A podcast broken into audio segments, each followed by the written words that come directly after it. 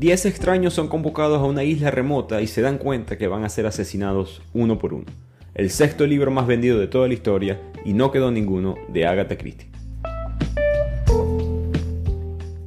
Bienvenidos a otro episodio del podcast que resume libros, Bibliotequeando. Les habla su anfitrión Ricardo Lugo, arroba bibliotequeando en las redes. Ahí pueden tener acceso a distintos tipos de contenido que yo subo basado en mis lecturas. También se puede suscribir al blog donde analizo y escribo artículos de distintos temas y suscribirse al canal de YouTube. Por supuesto, seguir apoyando el podcast con 5 estrellas. El link a todas estas cosas los pueden conseguir en la descripción del podcast o en la descripción en la biografía de Instagram.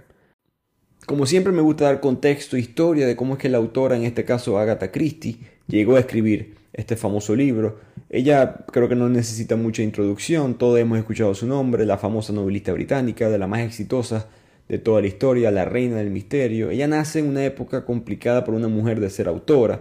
Estamos empezando a ver poco a poco a las mujeres eh, entrar en el mundo de la literatura, pero ella fue de, en verdad de las primeras. Ella nace en 1890. la ventaja o el beneficio que ella tuvo es que ella sí pudo estudiar, educarse. Lamentándolo mucho, muchas mujeres en la época no lo podían hacer. Y estudió en París y poco a poco le, le interesó este género del misterio y le gustaban que sus libros siempre fueran con un misterio, un crimen, una pregunta difícil de resolver y como que voltearte la realidad al final del libro. Siempre los finales de ella eran, muy buenos, por eso para mí es que fue tan exitosa. Ella en este género del misterio creó dos personajes icónicos, muy parecidos a Sherlock Holmes, que lo escribió Sir Arthur Conan Doyle. Ella escribe al detective belga Hércules Poirot y a Miss Marple, una investigadora. Esos dos personajes, por muy famosos que fueron y salen en muchos de los libros de Agatha Christie, que son como 60 novelas, ella no, por alguna razón, ella no puso a estos dos personajes en este libro, que se convirtió eventualmente en su más icónico. Y yo creo que eso sucede porque ella se cansa de, específicamente de Hércules Poirot. Si han leído Agatha Christie, han escuchado de este personaje y ella en verdad odiaba la personalidad de Hércules Poirot a pesar que ella misma lo había creado. La palabra que ella utilizó es que Hércules Poirot era insufrible o imposible, quizá, en una mejor traducción. La razón eh, es complicada, pero básicamente ella se sentía no solamente amarrada al personaje, pero la personalidad de él, ella no, encajaba con, este hombre que, que era un sábelo todo, que se dirigía a las personas con una cierta superioridad, y ella no encajaba con eso, pero ella siendo honesta, del punto de vista literario, ella no podía cambiarle su personalidad, ella tenía que ser eh, real, por decirlo así, con, con, ese personaje. Por lo tanto, ella odió a su personaje más famoso que me pareció muy curioso. Eh, Sherlock Holmes, por cierto, de Sir Arthur Conan Doyle, sucedió lo mismo. Eh, Conan Doyle odiaba a Sherlock Holmes al punto de que lo mató. En el libro, eventualmente Holmes se muere.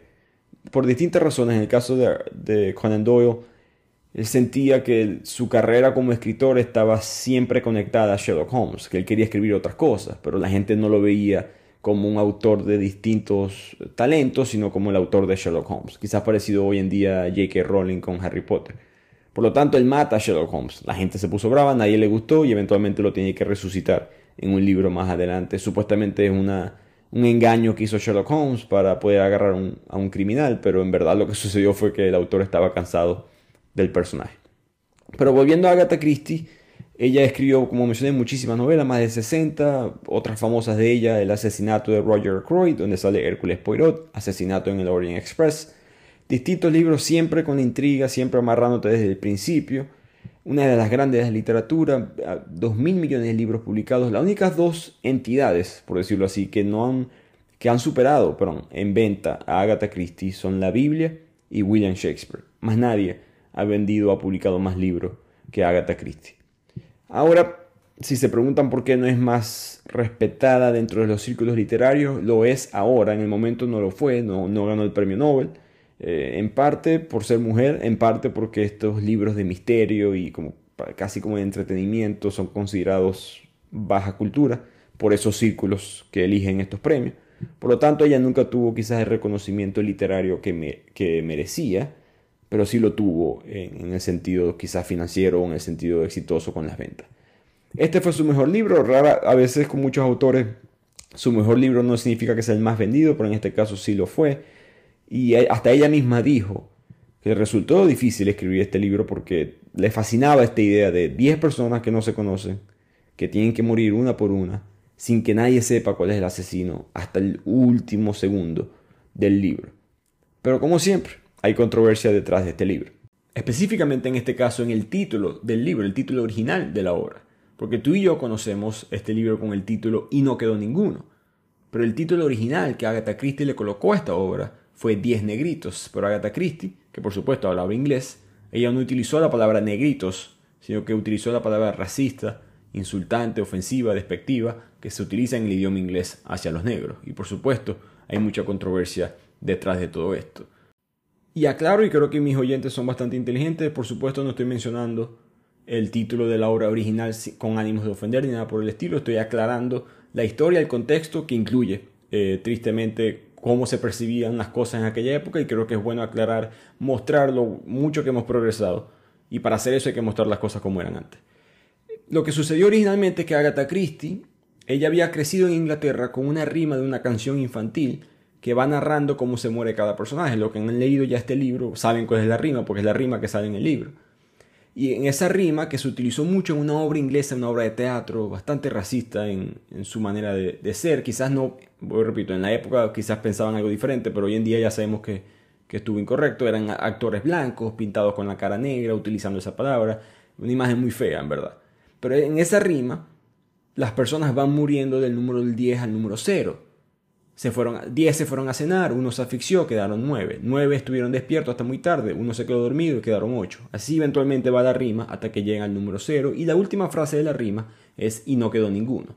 Entonces Agatha Christie escribe esta obra, escribe el, título del libro con las primeras dos palabras de esa rima, que son 10 negritos, y se la manda a las editoriales en Estados Unidos. Y ya en 1940, cuando llega el libro a Estados Unidos, ya las editoriales le dicen, hey Agatha, no podemos publicar esto así esto, esto es ofensivo, esto, esto, no, va a vender, etcétera, etcétera, las razones que sea, pero ellos sabían ya que en el mercado eso no iba a ser aceptado. De ahí cambian el título del libro en Estados Unidos de 10 negritos a 10 indiecitos. La gente tampoco le gustó los indiecitos, que era, ofensivo a los indígenas. De cambiaron de los indígenas, después pasaron a los soldados. Entonces lo llamaron 10 soldaditos. Creo que muchas personas han visto ese libro con ese título también de 10 soldaditos, las editoriales pensaban que no, no encajaba mucho, no vendía mucho, no llamaba tanto la atención. Así que eligieron las últimas palabras de la rima, que es y no quedó ninguno, y ese es el título que conocemos hoy en día. Agatha Christie odió ese cambio, no el cambio de los 10 negritos, ella lo entendió, aprendió después, eh, que, que, era ofensivo, sino que ella decía que no le gustaba que explicaran la trama en, la, en el título del libro, que no cuentes que no quedó ninguno eh, que eso no, no, no, más bien me quita a mí como que el romanticismo de, la misma novela, de la historia, el misterio. Así que eso fue lo que sucedió con ese libro y por eso que hoy en día lo conocemos como Y no quedó ninguno. El cambio en realidad sucedió fue en inglés. Nosotros los idiomas de romance, italiano, español, francés, nunca lo cambiamos porque, a menos que sea racista, negro no tiene nada de malo.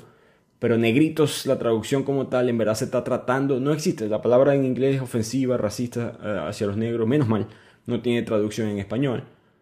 Pero las editoriales trataron de traducirla, utilizaron negritos y por lo tanto hoy en día, si recuerdan en el 2020 cuando asesinaron a George Floyd, la policía de Minneapolis, cuando vino el movimiento de BLM, las protestas de los policías disparando a los negros eh, indefensos en Estados Unidos, cuando eso sucedió, digamos que algunos países en Europa, como España y Francia, trataron de cambiar, hacer lo que podían hacer, dar como su, su grano de arena, y en el aspecto, en el punto de vista literario, Francia decidió cambiarle el título de 10 negritos versión francesa y no quedó ninguno en francés. España después se copió, em, y no lo digo de mala manera, simplemente que España siguió la, delantera de Francia, patrocinado por cierto por el bisnieto de Agatha Christie, todo esto. Y ahora le cambiaron el título, pero a mí me, me gustó más como lo hizo España que puso el título Eran 10. Porque en honor a Christie de no, no, no decir, no colocar el final del libro, sino colocar un mensaje de que eran 10 y después tú tienes que rellenar más lo que va a suceder. Por si acaso, el, saber que y no era y no quedó ninguno no te va a arruinar este resumen. Eh, ya van a ver por qué. Pero esa es la historia del título de este libro, muy controversial. Yo he caminado por Latinoamérica, tengo mucha gente que me escucha en España, no sé cómo están este libro específicamente en las librerías allá, pero yo sé que en Latinoamérica recientemente estuve en Perú he estado en Colombia y he visto este libro con el título todavía original. Eh, no, no, estoy promoviendo nada, simplemente estoy explicando de que esto es un cambio bastante reciente. Porque en verdad mucha gente en los países hispanohablantes no sabían la historia detrás del mismo. Si conocen a alguien que tiene una copia física de este libro, busquen el título. Y eso te va a decir mucho de qué momento en la historia fue publicado ese libro. Porque por mucho tiempo también en Latinoamérica eh, se utilizó 10 soldaditos y 10 indiecitos. Y poco a poco se ha llegado a lo que estamos ahora. Quizás siga cambiando el título de este libro. Una historia curiosa para el sexto libro más vendido de la historia. Pero bueno, esa es la controversia. Eh, Agatha Christie se dio cuenta que había que cambiar el título. Y ahora sí pasemos al resumen como tal del libro.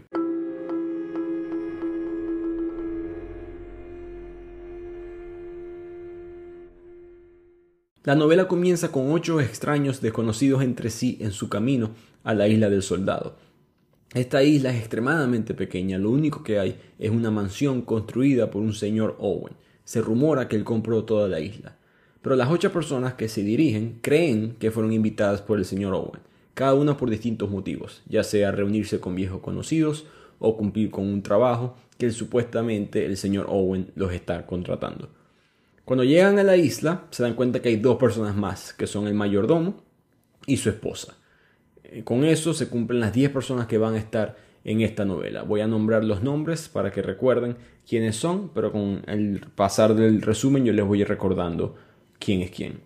Lawrence Wargrave, que es un ex juez recién retirado, Vera Clayton, una ex institutriz, el capitán Philip Lombard, un soldado que parece que era un mercenario en África, Emily Brent, una mujer muy religiosa y de avanzada edad, el general MacArthur, ex general en la guerra, el doctor Armstrong, un doctor muy tímido en personalidad, Anthony Marston, un joven atlético muy apuesto, el señor William Bloor, ex inspector de la policía, y el mayordomo Thomas Rogers, señor Rogers, y su esposa Ethel Rogers. Esos son las 10 personas que van a llegar a esta isla de soldados. Los invitados llegan en bote a la pequeña isla y son recibidos por el mayordomo, el señor y su esposa, la señora Rogers, pero ellos dos tampoco tienen mucha información del señor Owens, que no se encuentra en la isla. Ellos apenas llegaron hace dos días cuando fueron contratados a través de una carta, igualmente para trabajar en la mansión. Cada quien se instala en su distinta habitación y Vera se da cuenta que en su cuarto hay una copia de la canción infantil Los diez pequeños soldados. En la mansión también hay un juego de porcelana en el medio de la sala que tiene 10 figuritas de soldaditos en la mesa del comedor. Así que este es el inicio del libro. 10 personas que no se conocen, no saben exactamente quién es este dueño y no se pueden ir de esta isla porque el bote que los trajo solamente viene una vez al día. En esta primera noche los invitados toman su cena, se relajan, se toman unos tragos esperando que aparezca este famoso señor Owens y de repente suena una grabación de un gramófono. En el audio se escuchan los nombres de cada uno de los invitados y alguien explicando que cada uno de ellos es un asesino. Explica la fecha en la cual ellos mataron a alguien y el nombre de la víctima que mataron. La señora Rogers, la esposa del mayordomo, se desmaya y cuando su esposo la va a ayudar, la gente le pregunta al señor Rogers que por qué él puso esa grabación. Pero él dijo que no sabía, que el señor Owens le había dejado unas instrucciones de simplemente encender el gramófono a cierta hora, que él no sabía que eso era lo que iba a sonar. Y mientras el doctor Armstrong atiende a la señora Rogers, la gente empieza a comparar sus cartas, sus invitaciones a la isla, y se dan cuenta que este señor Owen no existe, porque en cada carta el señor Owens imita a un amigo lejano de cada invitado. Y de aquí pasa una parte muy interesante del libro, que son las acusaciones. Cada una de las diez personas están pensando que los otros nueve quizás son asesinos, mientras internamente recuerdan sus propias acusaciones. Así que el West Wargrave decide tomar el liderazgo y empieza a hacerle preguntas a todos y básicamente cada persona va a tener que explicar por qué fueron acusados por asesinato y él arranca. Él empieza diciendo que la grabación lo acusa de matar a un hombre llamado Edward Seton. Pero él dice que Seton era simplemente un asesino que llegó a su corte acusado por la ciudad, lo declaró culpable y habrá muerto por su sentencia en la cárcel, pero que él no lo mató. El doctor Armstrong, que estuvo en ese caso, como testigo recuerda internamente, él no lo dice porque el juez Wargrave no se recuerda que el doctor Armstrong formó parte de ese juicio. Él recuerda internamente en su mente que todo el mundo en la corte pensaba que ese cetón iba a salir inocente. Después le toca dar explicaciones a Vera, la institutriz, que es acusada de matar a uno de sus estudiantes. Ella explica que ese estudiante se ahogó mientras estaba nadando hacia una roca, que ella hizo todo lo posible para salvarlo, pero que la gente, hasta el sol de hoy en día, todavía piensa que ella lo mató. Después viene el general MacArthur, ese ex general de la guerra, que es acusado de matar al amante de su esposa. Él dice que ese nombre que salió en el audio no es ningún amante de su esposa, que su esposa nunca le fue infiel, que en verdad eso es un soldado suyo que murió en una de sus misiones, pero que él no mató a ese hombre. Después viene el capitán Lombard, que es ese mercenario de África, es acusado de matar a 21 miembros de una tribu primitiva en el este de África. Él admite que tomó sus alimentos, pero que él estaba perdido en el desierto y por miedo que lo atacaran simplemente tomó sus recursos y se fue de esa tribu, pero que él no hizo nada para matarlos. Después viene Anthony Marston, ese joven atlético que es acusado de matar a dos jóvenes, pero él no reconoce los nombres de esos jóvenes en el audio. Después recuerda que debieron ser esos dos niños que él atropelló por accidente, pero que eso fue un accidente, que él nunca tuvo ningún tipo de problema legal con eso. Después les toca al mayordomo y su esposa, el señor y la señora Rogers, que son acusados de matar a su anterior jefa, una mujer ya anciana. El señor Rogers explica que él simplemente era un empleado de esa señora, que él le tocó cuidarla en sus últimos días y él no pudo contactar al médico a tiempo, el médico no llegó a tiempo en sus minutos finales y por eso fue que ella murió, pero que ellos se llevaban muy bien, de hecho ellos heredaron algo de dinero después de la muerte de ella, por la compañía que ellos dos le hicieron a esa mujer. Después vino el ex inspector de la policía, William Blore, que explica que ese nombre que salió en el audio fue un nombre al cual él testificó en contra en un caso de robo de banco. Ese hombre después murió más tarde en la cárcel, pero él explica que él no hizo nada malo, que ese hombre era culpable. Y finalmente tenemos al Dr. Armstrong, que es acusado de la muerte de una mujer que fue su paciente. Él dice a los otros nueve que él no conoce el nombre de ese paciente, pero en verdad, en privado, sí lo recuerda claramente porque esa fue una anciana a la cual él operó en un estado de ebriedad. Como pueden ver, hemos mencionado nueve nombres, solamente falta uno, que es Emily Brent, la anciana religiosa. Es la única persona que ni siquiera por cuestión de dignidad, dice que no va a hablar sobre la acusación formulada en su contra. Así que ahora sabemos que no solamente todos tienen secretos, sino que todos diez han estado involucrados en la muerte de otra persona de una manera u otra. Así que juez Wargrave, al escucharlos a todos, él dice, bueno, si todos somos inocentes, eh, yo sugiero que nos vayamos a acostar y mañana nos vamos en el siguiente barco y esto simplemente fue un día extraño y eso es todo. Todos los invitados están de acuerdo, se empiezan a relajar. El joven Tony Marston, el joven apuesto, decide quedarse en la sala, tomarse un trago y cuando se toma el primer trago se ahoga y se muere. El doctor Armstrong lo examina y se da cuenta que la bebida estaba envenenada. Como Marston, el joven se la sirvió él mismo, los invitados suponen que él se suicidó. Pero ¿por qué un hombre tan alegre quisiera quitarse su propia vida? Todos dicen que quizás todo haya sido una coincidencia y se van a dormir, cada quien va a su cuarto individualmente, cierran la puerta con llave y se queda esa bella mansión sola y aterradora. El único que no está en su cuarto es el mayordomo, el señor Rogers, que está limpiando la casa, y se da cuenta que extrañamente, en esa sala donde están las diez figuritas de los soldados, ahora solamente quedan nueve. La novela después pasa a mostrarnos a varios de los personajes en sus camas recordando las muertes por las cuales fueron acusados. El West Wargrave recuerda el caso de Seton, se alegra de haberlo condenado a muerte. El general MacArthur recuerda cómo su esposa le estaba haciendo infiel durante la Primera Guerra Mundial y furioso ordenó al oficial que estaba teniendo sexo con su mujer a que realizara una misión imposible, enviándolo efectivamente a la muerte. Vera recuerda cómo ella estaba enamorada del primo de uno de sus estudiantes y cómo ella quizás le iba a caer una herencia multimillonaria si ese estudiante moría. Todos poco a poco empiezan a recordar y nos ponen a dudar qué tan inocentes en verdad son. Mientras Vera piensa en eso, ella, la institutriz, mira que hay un cuadro con una rima en su cuarto. Y la rima le pareció muy curioso que se parecía a lo que le acaba de pasar al joven Anthony Marston, y lee la primera línea que dice, diez soldaditos salieron a cenar, uno se ahogó y quedaron nueve. A la mañana siguiente los invitados se levantan con la esperanza de poder irse de la isla, pero el barco, el bote que lo tiene que ir a buscar, nunca llega. Así que se devuelven a la mansión para que el señor Rogers les sirva el desayuno y ahí es cuando sale el doctor Armstrong anunciando la muerte de la señora Rogers, la esposa del mayordomo. que aparentemente murió en su sueño. El grupo empieza a debatir, a especular sobre la causa de la muerte de la esposa. Emily Brent, la religiosa, insiste que eso seguramente fue un acto de Dios, que la señora Rogers murió de conciencia culpable después de escuchar la acusación del asesinato. El inspector Blore dice que quizás el señor Rogers mató a su esposa con la esperanza de tapar ese secreto que ya había salido en la grabación la noche anterior. Entre muchas dudas y muchas preguntas, hay muchas incógnitas, pero lo que sí se sabe es que ese barco ya no va a venir. Ha llegado una tormenta y ahora a todos los invitados les va a tocar pasar una noche más, al menos, en esta isla.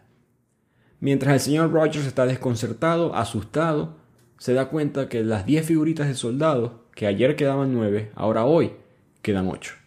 Y como decía la rima, nueve soldaditos se quedaron despiertos hasta muy tarde. Uno se quedó dormido y quedaron 8.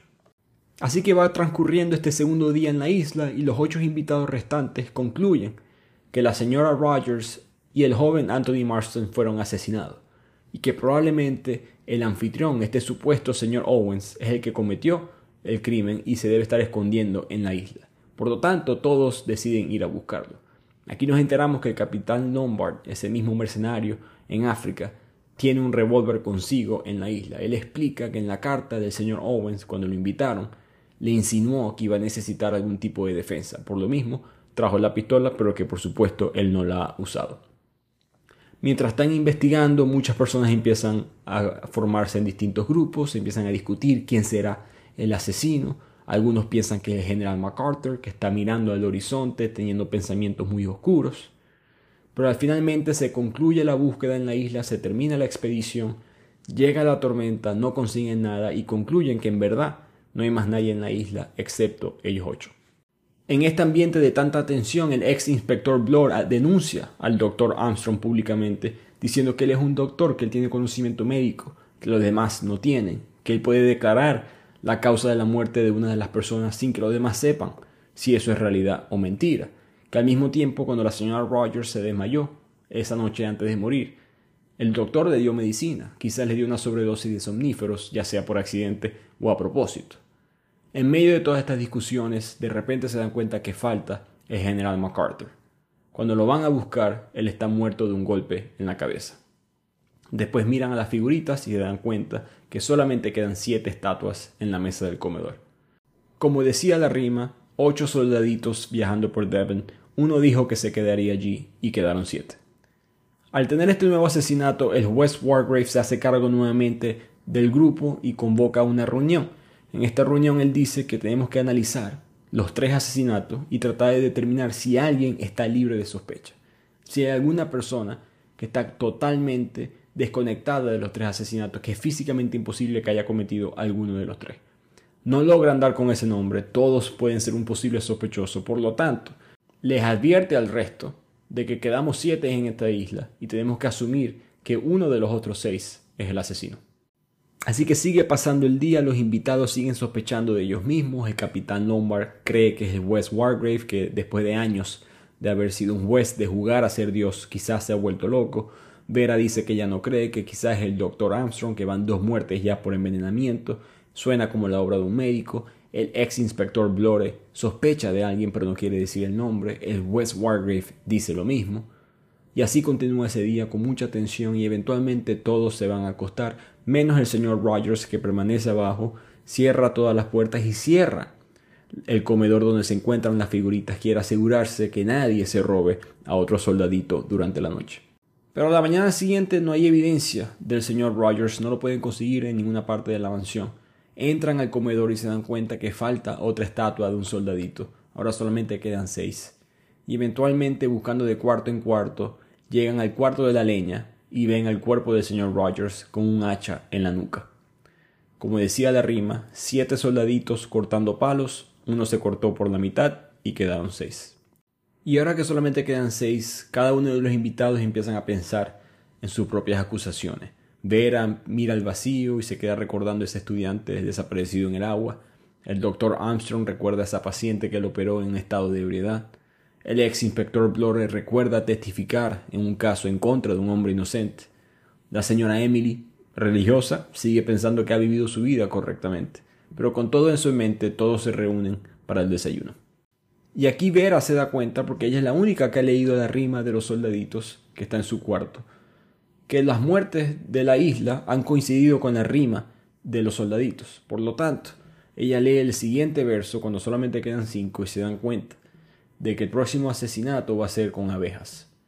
Ella le parece esto muy extraño, pero histérica, en medio de la locura y el miedo, se lo empieza a creer y el doctor Armstrong la cachetea para que vuelva en sí y deje de pensar en cosas extrañas. Todos creen que eso simplemente es una extraña coincidencia. A lo que todos terminan de comer y se van a la cocina, la señora Emily, esa religiosa, se queda limpiando los platos y de repente ve una abeja zumbando fuera de la ventana. Y ahí se siente que hay alguien detrás de ella y de repente siente un pinchazo en el cuello. Cuando el resto de los invitados entran a la cocina y consiguen el cuerpo de Emily, el doctor Armstrong analiza el cuerpo y se da cuenta que ella murió por una inyección de una jeringa hipodérmica en el cuello. El doctor admite que él tiene una jeringa como esa en su maletín médico, y ahí todos van a revisar el maletín del doctor en su cuarto. Cuando llegan, la jeringa no está en el maletín. Alguien quizás se la robó o quizás el doctor Armstrong es el asesino, no está claro. Por lo tanto, el juez sugiere que guarden bajo llave cualquier tipo de arma potencial incluyendo la pistola del capitán Lombard, pero esa pistola ahora también está desaparecida. El juez, que no confía de los demás, exige que todo el mundo se desnude, y así pueden saber si tienen algún tipo de arma o algún tipo de droga potencialmente letal escondida en su cuerpo. Nadie tiene nada, por lo tanto deciden guardar las drogas del doctor y cualquier otro tipo de herramienta que pudiera ser un arma asesina dentro de un cofre Encierran el cofre con un candado que necesita dos llaves para poder abrirse. Una llave se la dan al ex inspector Blore y la otra al capitán Lombard. El grupo pasa el resto del día buscando el arma del capitán, pero no la consiguen. Y después, buscando esa pistola, se dan cuenta que consiguen la jeringa del doctor. Fue arrojada por la ventana de la cocina junto con la sexta figura del soldadito. Como decía la rima, seis soldaditos jugando con una colmena una abeja picó a uno y quedaron cinco. Y para recapacitar, las cinco personas que quedan son el ex inspector Bore, el capitán Lombard, Vera, el juez Wargrave y el doctor Armstrong. Esa misma tarde Vera va a ir a bañarse mientras los otros cuatro se quedan abajo. Ella entra en su habitación y de repente su mente parece que le está jugando juegos. Huele al mar, parecido a ese mar, como donde había muerto su estudiante, le llega el olor a la sal, el viento, le apaga la vela del cuarto, siente algo húmedo, algo pegajoso y pega un grito. Todos salen corriendo hacia arriba pensando que la tienen que rescatar. Resulta que lo que había era un trozo de alga colgando del techo. Nadie sabe cómo llegó ahí, pero ella siente que su mente le está jugando trucos y que quizás el asesino sabe la realidad de su situación. De repente los demás invitados se dan cuenta que el juez Wargrave nunca subió con ellos. Se apresuran desesperadamente, bajan las escaleras y lo encuentran a él sentado en una silla, vestido con esa cortina que faltaba escarlata y una peluca de juez gris encima. El doctor Armstrong analiza a Wargrave y se da cuenta que le han disparado en la cabeza. Como diría el poema, cinco soldaditos estudiando derecho, uno entró en la cancillería vestido como juez y luego quedaron cuatro. Así que cada uno de los cuatro invitados restantes están seguros de saber cuál de los otros tres es el asesino, pero todos se lo guardan internamente. Todos deciden pasar la noche encerrados nuevamente en sus respectivas habitaciones mientras la tormenta sigue acechando a la isla. Al entrar a su habitación, el capitán Lombard se da cuenta que su arma, milagrosamente, aparece en su gaveta.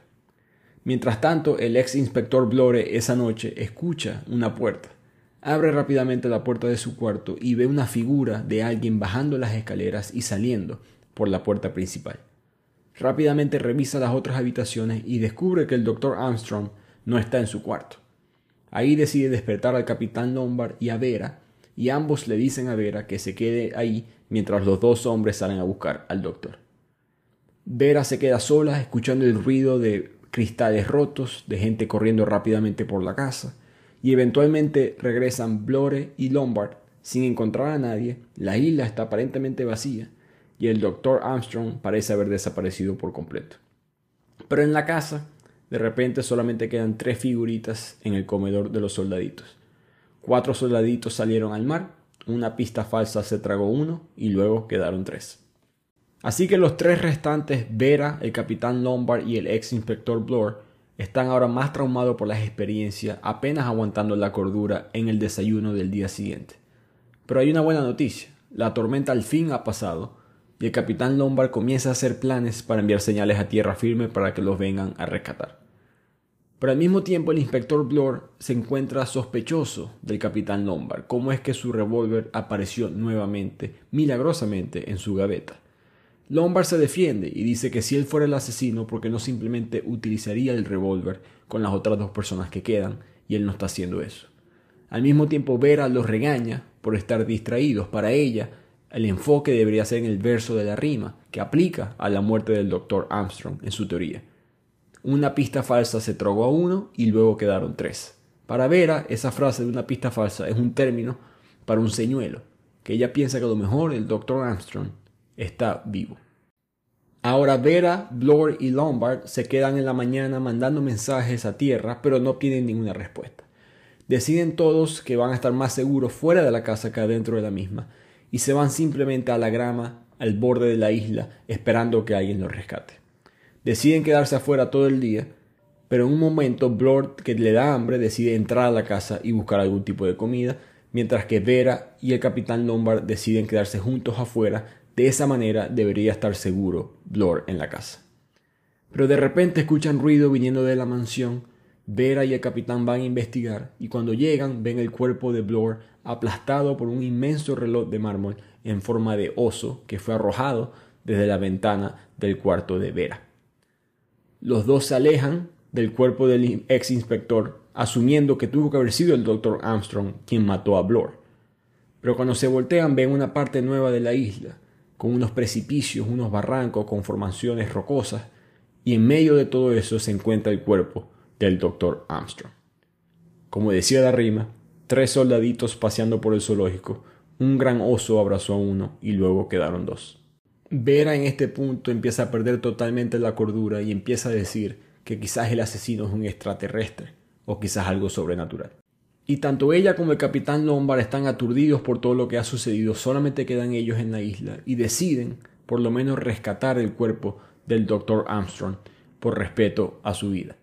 Vera sugiere que muevan el cuerpo por encima de la línea de flotación para evitar que su cuerpo se hunda cuando suba la marea.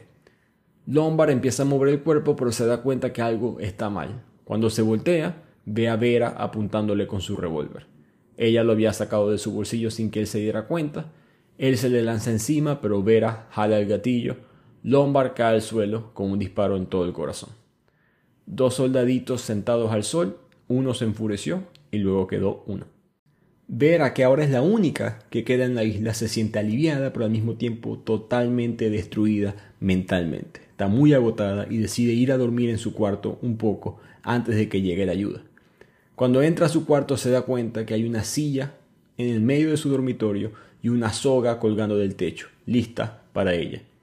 Ella empieza a pensar en el espíritu, en el recuerdo de ese estudiante que ella es la culpable de su muerte y siente que ese estudiante quiere que ella se ahorque. Ella agarra la soga y luego recuerda la última línea del poema.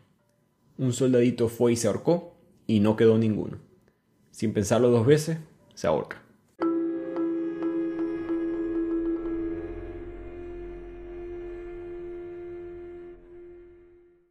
Y de aquí la novela pasa al epílogo donde descubrimos este misterio. Días después de los 10 asesinatos, la policía, dos inspectores, están tratando de analizar el desconcertante caso. Han reconstruido gran parte de lo ocurrido a partir de los diarios que estaban llevando varios de los invitados. Vera, Emily Brent, Blore, el mismo Wes Wargrave llevaban cosas anotadas de lo que estaba sucediendo en la isla, y esta es la principal evidencia de lo que ellos tienen. Llegaron a la conclusión de que el asesino no fue el inspector Blore, no fue el capitán Lombard, ni tampoco fue Vera. La razón es porque cuando consiguieron el cuerpo de Vera colgando del techo, esa misma silla que ella había pateado para ahorcarse estaba colocada misteriosamente contra la pared muy lejos de su cuerpo. Alguien más la tuvo que haber puesto ahí. También se enteraron que un tal Isaac Morris compró la isla a nombre de Owens, y ese Morris murió de una aparente sobredosis de pastillas. Se cree que ese hombre murió asesinado también.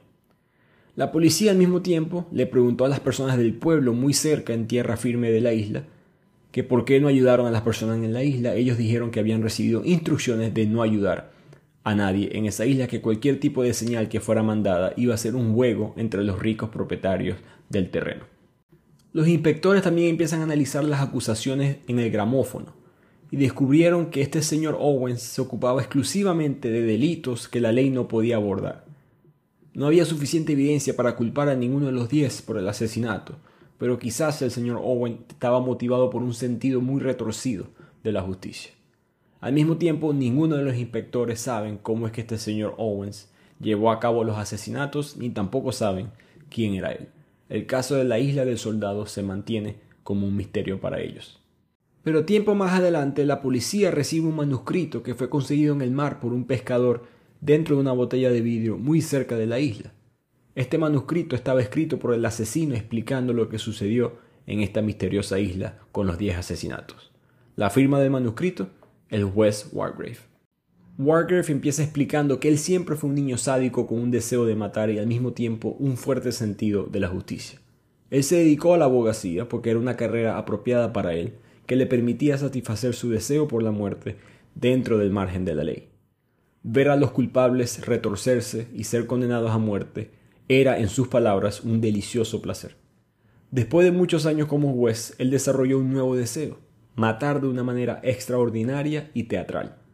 Un día, un doctor le mencionó a Wargrave ejemplos de asesinatos que quedaban impunes. Citó específicamente a una mujer, una anciana recientemente fallecida, que seguramente fue asesinada por la pareja en matrimonio que trabajaba para ella como sus sirvientes. Esto por supuesto son el señor y la señora Rogers. Debido a que la pareja intencionalmente no le daban la medicina correcta a la señora, el asesinato nunca pudo comprobarse. Esta historia inspiró al juez Wargrave a planificar múltiples asesinatos de personas que habían matado, que eran culpables, pero que no podían ser procesadas según la ley. Después pensó en la rima de diez soldaditos que amaba cuando él era niño, y el plan se empezó a formular en su cabeza. En ese momento de su vida, Wargrave se enteró de que él tenía una enfermedad terminal por lo tanto, él decidió suicidarse después de acabar con las diez víctimas en la isla. Nos enteramos en el manuscrito que la décima víctima fue Isaac Morris, ese hombre que actuó como su agente de bienes raíces para poder comprar a la isla.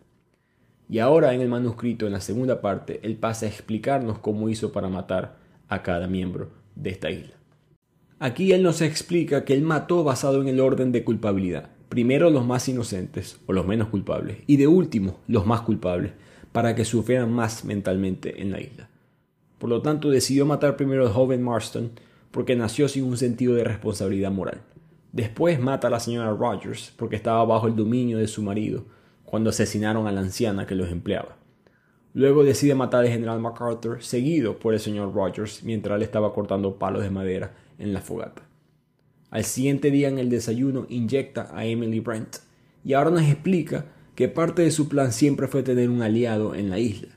Él convenció fácilmente al doctor Armstrong de que ellos dos eran los más inteligentes, que ellos dos podían atrapar al asesino. Todo lo que tenían que hacer era que el juez fingiera su propia muerte y luego él sería libre de vagar por la casa buscando al asesino. El plan era que el doctor Armstrong sería entonces el único en examinar de cerca el cuerpo del juez, que iba a tener esa peluca gris cubierto con la cortina de escarlata y sangre de mentira encima, y el doctor Armstrong iba a declarar su muerte, aunque obviamente no lo estaba. Después de que fingieron la muerte del juez, ellos se vieron en una reunión secreta en medio de la noche, y en esa reunión el juez Wargrave empuja al doctor por un precipicio hasta su muerte. Después de la muerte del doctor Armstrong, todo se le hizo muy fácil al juez Wargrave.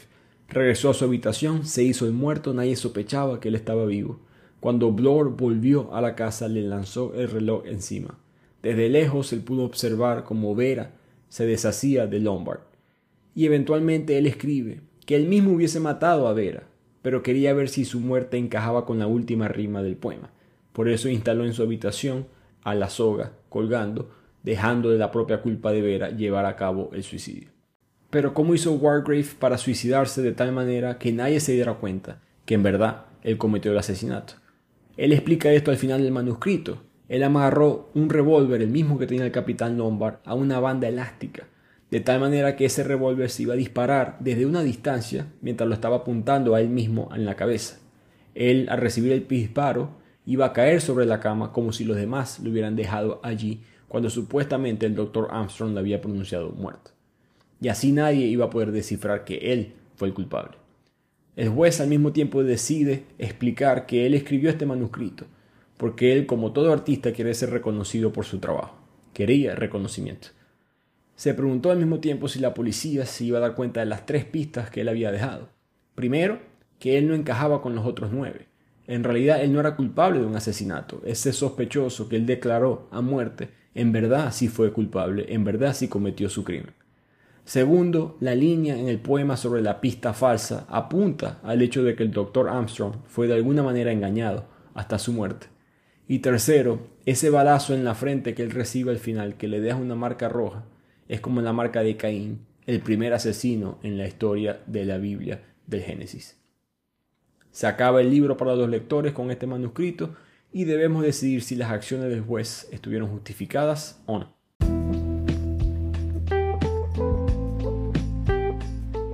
Y con eso llegamos al final del resumen de Y no quedó ninguno de Agatha Christie, una obra maestra del misterio. Yo creo que si, si dejamos a un lado el entretenimiento, el suspenso, cuando mueren los 10 y no tienes idea de quién es el asesino. Uno siempre está sospechando de distintas personas, pero nunca estamos seguros. Creo que pasando esa trama, que tiene su valor y su mérito literario, para mí hay un mensaje muy profundo en esta novela. Hay un mensaje de, justicia, ¿no? de que de una forma u otra la justicia prevalecerá.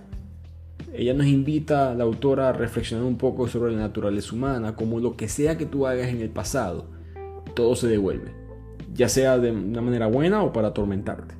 ¿no? Que creo que muchas personas creen que hemos escapado impunes de ciertos actos, pero todo eventualmente te alcanza y que hay una especie de, justicia divina. Por eso ese, ese mensaje de la nada en el libro aparece un mensaje religioso de Caín con la Biblia y ese, ese mensaje de que, bueno, así nadie esté mirando lo que está sucediendo en la isla. Hay alguien que está pendiente y que va a cobrar justicia tarde o temprano. Creo que es un mensaje bastante filosófico de Agatha Christie en la obra. Así que espero que hayan disfrutado este resumen, un libro diferente, tenía tiempo que no... Yo leo bastante este estilo de libros, he leído muchísimo de Agatha Christie, me gusta mucho, pero no, estaba muy cómodo en hacer un resumen porque el miedo, el suspenso es, otro ámbito para este tipo de, plataforma, pero espero que lo hayan disfrutado. Eh, comenten en las publicaciones de Instagram, sigan dando likes, 5 estrellas. Por supuesto, hay yo puse una encuesta en este episodio, respondan, pueden como siempre comunicarse conmigo en mensaje directo en Instagram, sugerencia de algún libro, recomendaciones para leer, siempre estoy mente abierta en ese aspecto. Nos vemos la próxima semana en otro resumen de Bibliotequeando.